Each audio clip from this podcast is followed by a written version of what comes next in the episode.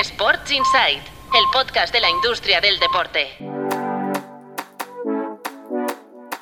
Muy buenos días, soy Álvaro Carretero y arrancamos la mañana de este 14 de febrero con los titulares del día.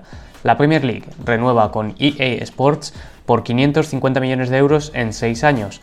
Aún tiene vigente el contrato actual, que va hasta 2025, por lo que el nuevo contrato finalizará en 2031.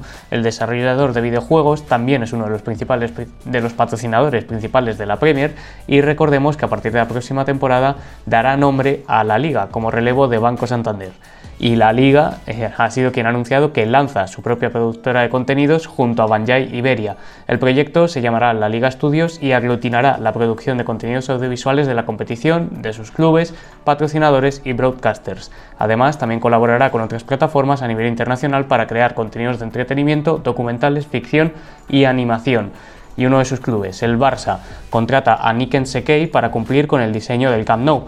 El estudio de arquitectura japonés será el encargado de que se respete el diseño original en los proyectos de las empresas que participen en la construcción.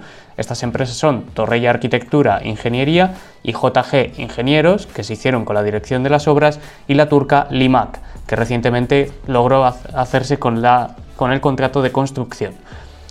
El Tottenham pierde otros 50 millones de libras en 2021-2022. El agujero económico del ciclo de pandemia es de casi 200 millones de libras. ENIC, su principal accionista, ya aprobó una ampliación de capital de 150 millones a finales de 2022 para compensar las pérdidas y Daniel Levy, su presidente, manda un aviso para navegantes.